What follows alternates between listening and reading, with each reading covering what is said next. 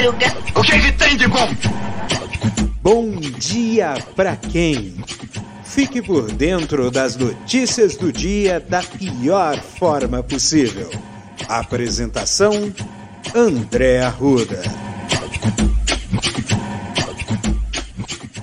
E aí, meu polvo? E aí, minha pólvora? Nossa, tô com cabelão. Eu sou o André Arruda e esse é mais um Bom Dia! Bom dia pra quem? Segunda-feira! Começou mais uma semana e mais uma semana com um corte no meio. E depois na outra semana acabou o ano. Que você sabe que no próximo domingo será o começo da Copa do Mundo, né? De futebol masculino, né? E aí não vai se falar de outro assunto, né? E também, dia 24, na quinta-feira, não essa, a outra, é a estreia da seleção masculina de futebol, né? Acho que é contra a Sérvia. Então, vai ser só paulada daqui por diante. E o tema de, que vai reverberar de ontem, que foi ontem, que tá, vai reverberar hoje pela manhã, vai ser o Enem. Enem. Exame Nacional do Ensino Médio. Ontem foi o primeiro dia das provas, né? Molecada da juventude aí que foi fazer a prova aí do Enem, ó, maravilha, né? É um o Enem é um exame nacional que vai fazer que serve como acesso às universidades, a, a ENAD, a, quer dizer, quer dizer, acesso a universidades públicas federais, né? Acesso às, universidades particulares também, né? Com bolsa, né? E, e FIES, etc e tal. Então, é, e é usado também, né? Em muitas universidades estaduais, né? Então, então o Enem é uma prova importante. E é também um importante termômetro da educação no nosso país. É importante termômetro, né? Porque acho que um dos pontos fortes dessa prova não é a questão de fazer aquela prova de decoreba. É uma prova que tem um caráter bastante interpretativo. Interpretar, resolução de problemas, é, saber correlacionar informações, saber conhecer de atualidades, etc, etc, etc. Né? E isso é o que vai fazer com que se pavimente um novo caminho. E esse novo caminho não é apenas para educação no Brasil, né? É, quer dizer, é, é um novo caminho para educação no Brasil, né? Uh, não, não apenas para a questão do ingresso, mas também para que a gente possa começar a formular políticas públicas que possam mudar a situação da educação brasileira. Para que as pessoas que passem pela escola, elas saiam de lá como mentes pensantes, e não como uma pessoa que reproduz, tu, que reproduz as coisas, que não consegue, é, que sai da, da, da, escola da mesma forma que entrou, sem ter o devido conhecimento e entendimento de mundo, né? Porque escola é entendimento de mundo é fazer, é buscar fazer a leitura do mundo com base em princípios é, experimentativos, é, de comprovação, de contracomprovação. São coisas que. Esse tipo de coisa que vai fazer com que a pessoa consiga entender adequadamente o que é um fato verídico do que uma mentira contada no WhatsApp. Vai fazer com que a pessoa entenda uh, o que é uma proposta real de trabalho do que uma palhaçada, uma promessa de dinheiro fácil que nem essas dos day traders da vida. Entendeu? Então, então esse tipo de coisa que vai fazer com que as pessoas mudem e tenham uma percepção melhor de mundo, uma, uma, uma, um exercício de cidadania. Educação, o exercício da cidadania passa pela educação. Né? E o tema da redação desse ano não poderia ser o tema mais espetacular para poder fechar com um, chave de ouro esse desgoverno, que é os desafios para a valorização de comunidades e povos tradicionais de, do Brasil. Então, se passam pelos povos indígenas, pelos povos quilombolas, pelos povos ribeirinhos, né? Pelo, pelo, pelo pessoal que faz extrativismo, comunidades locais, é, terreiros, etc, etc e tal. Então, tudo isso e porque é para desespero, né? Porque eu acho que esse momento do, da, do mundo é o, acho que é o, esse é o momento mais é o maior desespero, acho que é o maior pesadelo da história do Bolsonaro, do, do, do, dos extremistas de, de, de, de direita nesse país, é ver o seu candidato perder a eleição, ver um, um exame nacional de ensino médio colocar uma, uma, um tema de redação que confronte muitos dos seus preconceitos, que são preconceitos é, a respeito de dizer que, que, que são uh, que as comunidades quilombolas e comunidades indígenas são, são comunidades de pessoas que são de segunda classe, que pessoas que não trabalham, coisas assim. Eu até teve um, um tava num grupo de WhatsApp e, e, teve uma menina que fez o exame do Enem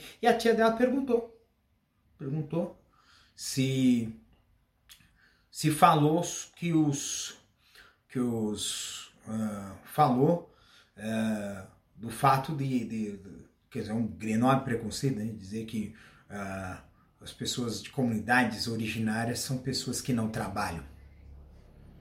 Na verdade, eles trabalharam muito por essa terra.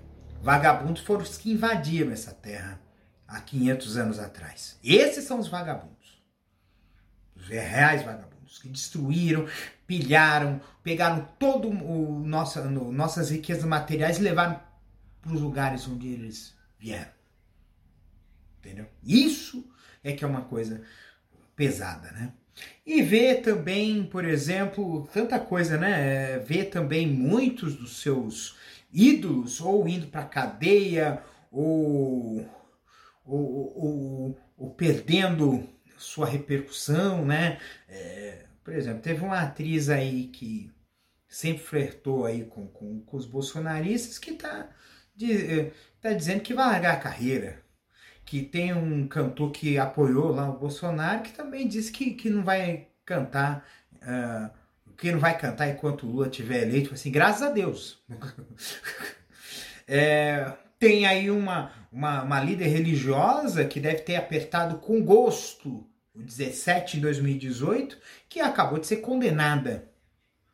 Tem um clube de futebol aí que teve um presidente que chegou num, num, num, num jornalista que estava usando máscara e falou assim: não, aqui é Bolsonaro. E o time acabou de confirmar ontem o seu rebaixamento para a Série B do Brasileirão. É Atlético Goianiense, para deixar mais claro. Então tá sendo um pesadelo. Ah, não, se for para os Estados Unidos é pior porque eles estavam esperando uma onda vermelha. Só que essa onda vermelha são os republicanos, para fazer aí a devida consideração. Os democratas são os azuis e os republicanos são os vermelhos. E os republicanos, né? É, boa parte da extrema-direita está entre os republicanos, inclusive o Trump, e estão perdendo importantes eleições para o Senado, tem maioria na, na Câmara, mas não conseguiram conquistar a maioria no Senado. Então, então, então esse tipo de coisa que está acontecendo para os bolsonaristas, pessoal que vive aí no mundo da lua, né, que não entende a realidade do mundo, que quer entender, quer acreditar na, na, na, nessa, nessa, nesse pensamento grotesco de que eles são superiores a todo mundo, estão vendo que a realidade é nua, crua e lhe dá uma enorme bufetada na cara deles. E isso é justo. Isso é justo. E aí a gente vê que esse que esse, essa essa essa redação do Enem e a, a, concepção da prova que tem um cunho bastante social, estão é, mostrando que é, vai ser um, um, um, que é uma resistência dos professores ligados ao INEP às investidas fascistas desse governo fascista. Não tem outro nome para dizer isso. Porque interferir até numa prova para poder passar, para poder forçar os estudantes a terem uma visão equivocada do país, é fascismo. Não tem outro nome. Então é isso que a gente tem que correr atrás. A gente tem que bater nisso. Tem que dar um nome aos bois. Beleza, a gente chama de gado. Mas na verdade são seguidores do fascismo, seguidores da extrema direita. Entendeu? E ainda por cima a gente vê, por exemplo, uma investida ridícula né, da imprensa desse país, a imprensa desse país voltou a atuar. A, eles durante ficou adormecido por quatro anos a imprensa panfletária do nosso país e voltou com tudo, né? É o partido da imprensa golpista, como já sinali, havia sinalizado, como havia batizado esse grupo da, dessa, desse grupo dentro dos grupos de mídia que tem esse comportamento reacionário, né? Quem deu esse nome a esses bois foi o saudoso e falecido Paulo Henrique Amorim. E o fato é que essa, o partido da, da, da imprensa golpista está com tudo. Teve editorial ridículo da Folha, editorial ridículo da, da, do Globo, editorial ridículo do Estadão. Teve Eliane Cantanhede fazendo, uh, criticando a Janja Lula porque queria que ela fosse Amélia. Não é porque é primeira dama que ela pode fazer, que ela tem que ficar num papel de Amélia. Não. Ela é socióloga, é uma pessoa formada e ela pode participar ativamente dentro desse governo. E ela tem muito a contribuir. Então, eu acho que está na hora de começar a ter renovação, começar a ter novas vozes. Teve, acho que teve um artigo do Jânio de Freitas na mesma folha, botando, metendo o pé nessas críticas ridículas em relação. E aí a gente mostra que assim, ah, o mercado. Eu já falei semana passada, mas eu torno a repetir. O mercado quer ganhar só o deles. Só que o Brasil, o Brasil foi, o Brasil foi arrasado, está num cenário de terra arrasada por um governo incompetente e fascista, por uma pandemia ao qual o governo não quis fazer nada em relação a isso, não quis fazer um plano amplo de vacinação, de contenção, de fazer medidas de apoio aos pequenos negócios, que é eles que vão poder, que vão fazer a, a, esse o famoso, o que o Paulo Guedes fala assim, recuperação em V. Recuperação em V para meia dúzia de empresários sonegadores não é recuperação em V nem aqui nem na China. Não existe recuperação em V quando se coloca apenas pouquíssimas peças para jogar esse jogo. Todo mundo tem que entrar no jogo. E aí a começar combatendo esses sonegadores aí. Porque tem muita empresa que cresceu muito sonegando impostos. E esse dinheiro está nos faltando. Vai ter. Uh, aí eu falo assim: ah, mas o Lula vai reajustar o imposto de renda. Ah, vai sim, porque quem. Porque o grande problema da tributação no nosso Brasil, e isso tem que ensinar para os menininhos do day trader. Os menininhos que ficam vendo YouTube de porcaria aí, que não sabe o que está acontecendo. Que fica passando aquelas coisas de mindset. Mindset o cacete. Mindset o cacete, gente. Não existe pensamento de vencedor. Existe trabalho. Mas para que haja esse trabalho é necessário ter igualdade de oportunidades às pessoas. Porque você pode passar como se fosse um docinho para uma criança. Essa, esse pensamento aí que neoliberal é docinho para criança. mas sempre vão ser as mesmas pessoas que vão ter a fartura. Você vai querer achar que vai ganhar o seu milhão, mas vai morrer tentando, porque você não vai conseguir desse jeito. Só tem um jeito para você conseguir esse seu milhão: berço de ouro ou criminalidade.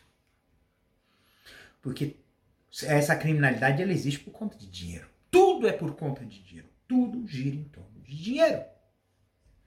E é por isso que as pessoas precisam ter esse entendimento, ter essa noção.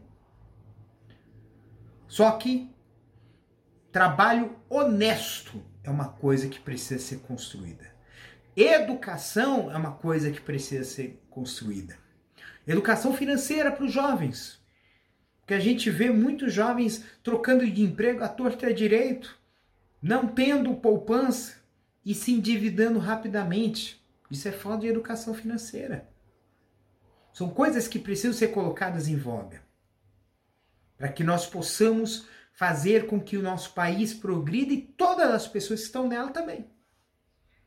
Já pensou nisso? É hora de pensar.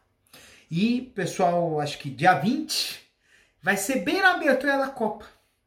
Vai ter mais uma, mais um dia de, de, de prova do Enem e os jovens brasileiros, foram 2 milhões e 400 mil jovens que prestaram a prova.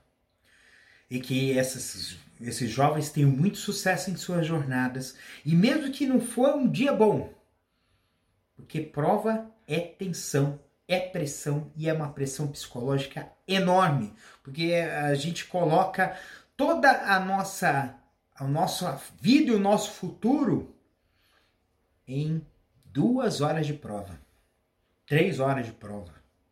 Né? Eu quando veio esse negócio do Enem, eu resolvi fazer o seguinte: eu consegui, eu, eu lembro que eu tinha o resultado da minha prova do Enem, de 2008. E assim, é, modéstia à parte, eu fui bem na redação. Minha redação foi 87,5. Muito bom, né? Foi bem acima da média, eu fiquei até impressionado.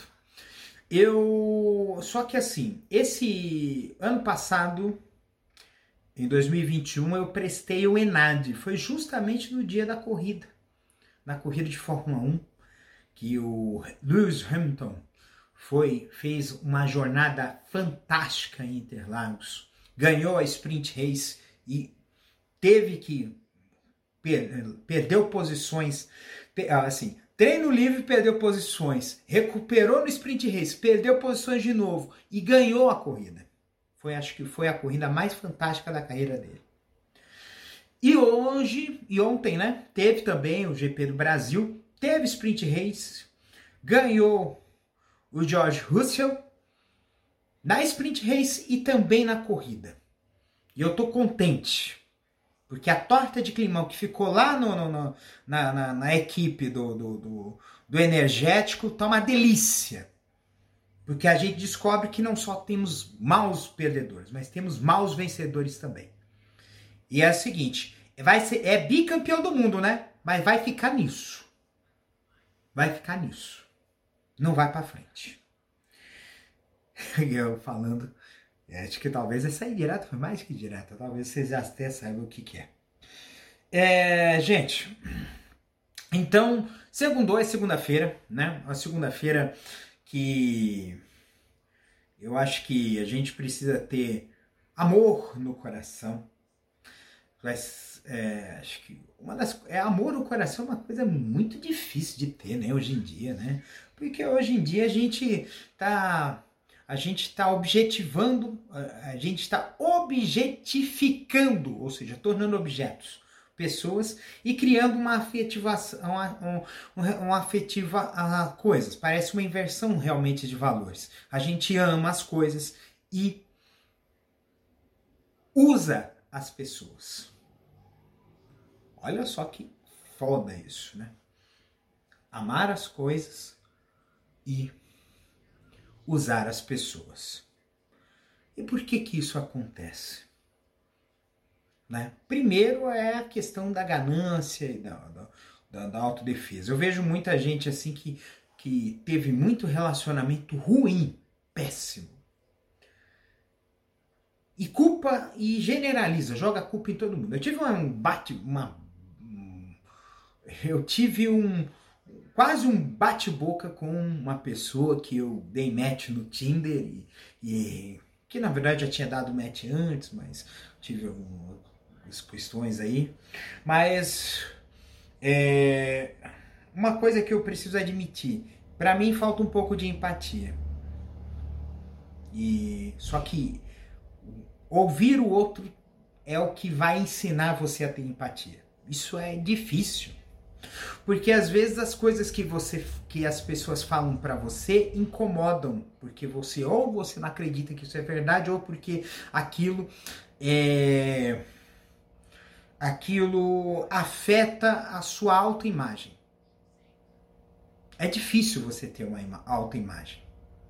Porque quem constrói a sua autoimagem são as pessoas que opinam de você, que falam de você, que falam com você, que te criticam, que te elogiam.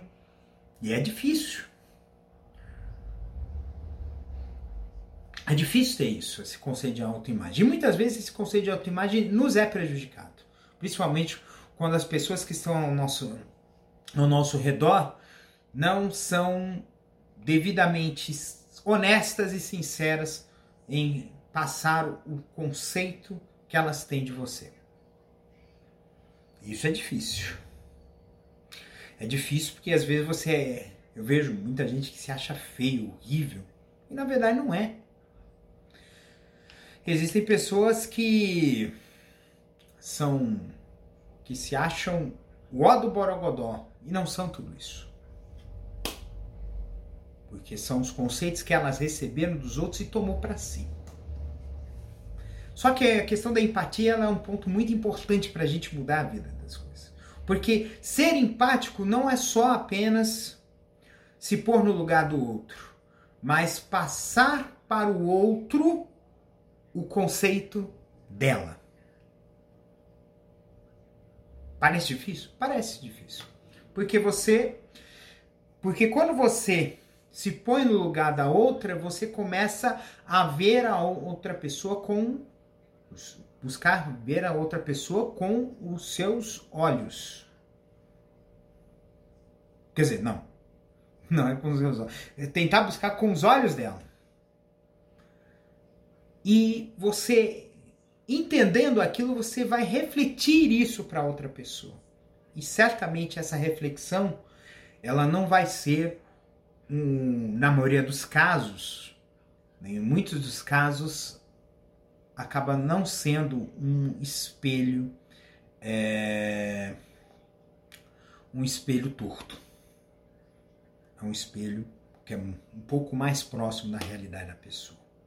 Então, exerça essa empatia, porque essa empatia ela não é boa apenas para você, para você ter uma visão melhor do mundo, mas também para outras pessoas, porque elas vão descobrir, elas vão descobrir nelas uma visão mais fiel do que elas são. Então, gente, um beijo no coração de vocês. Cuidem-se, tá? E até amanhã. Não, amanhã não. Amanhã é feriado. Amanhã é 15 de novembro. Então, acabou esse episódio só na quarta-feira, dia 16 de novembro. Um beijo no coração de vocês. Cuidem-se e até quarta-feira.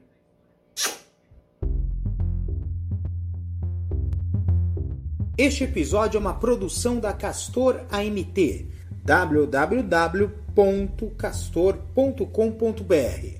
Você pode encontrar este episódio e muitos outros do podcast Castor e seus escapes no endereço anchor.fm castor ou nas principais plataformas de podcasting Spotify, Apple Podcasts, Google Podcasts, Overcast, Castbox, Pocket Casts, Radio Public, Stitcher, Deezer, Tuning, Resso, Amazon Music e Audible.